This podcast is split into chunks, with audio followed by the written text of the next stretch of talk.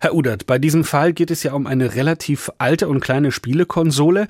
Hätte denn eine Entscheidung nur Auswirkungen auf diese Spielekonsole oder würde das tatsächlich die komplette Computerspielbranche betreffen? Ja, also grundsätzlich ist das eine Entscheidung, die richtungsweisend sein könnte.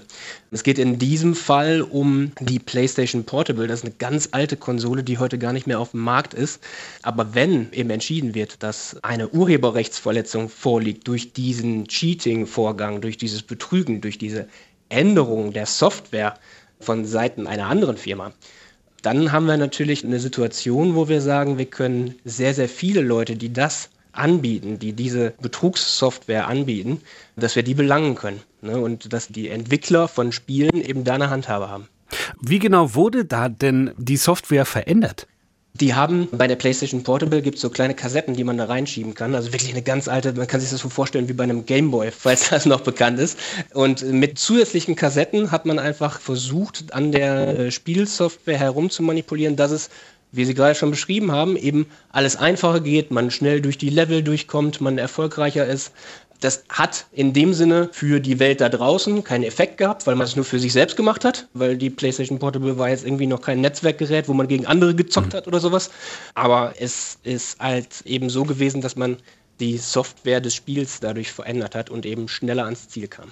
Was heißt das denn aber genau? Also man verändert die Software, klar, dadurch wird man sozusagen zum Cheater, aber das wird man ja auch, wenn man beim Skat oder beim Mensch ärgere dich nicht in irgendeiner Form schummelt. Also warum ist es so ein großes Problem, wenn da gecheatet wird? Man kann sich das vorstellen, wenn man beim Skat in einer Runde sitzt und jemand betrügt, dann macht die ganze Sache keinen Spaß mehr.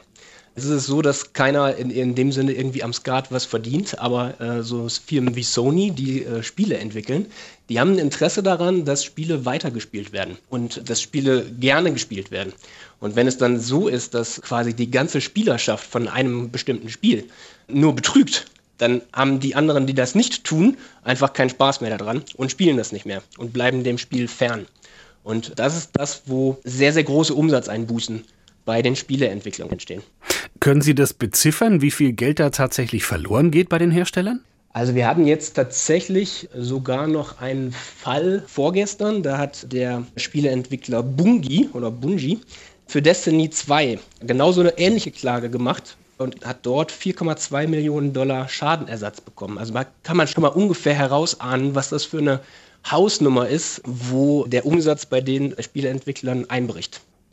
Jetzt weiten wir mal kurz den Blick und überlegen uns mal, was wäre, wenn das tatsächlich verboten werden würde, das Cheaten. Südkorea ist da ja Vorreiter bei der Bekämpfung von Gaming-Betrug. Dort gelten Entwicklung und Verkauf von Schummelsoftware schon seit Jahren als illegal. Sollte sich Deutschland da ein Vorbild nehmen? Wie müsste ein Gesetz gegen Cheating aussehen? Ja, da bin ich natürlich kein Rechtsexperte, aber es ist natürlich sehr zu begrüßen, dass man gegen solche Sachen vorgeht. Ne? Also es ist ja einfach so, dass man den Konsumenten, in dem Sinne den ehrlichen Konsumenten, schützt.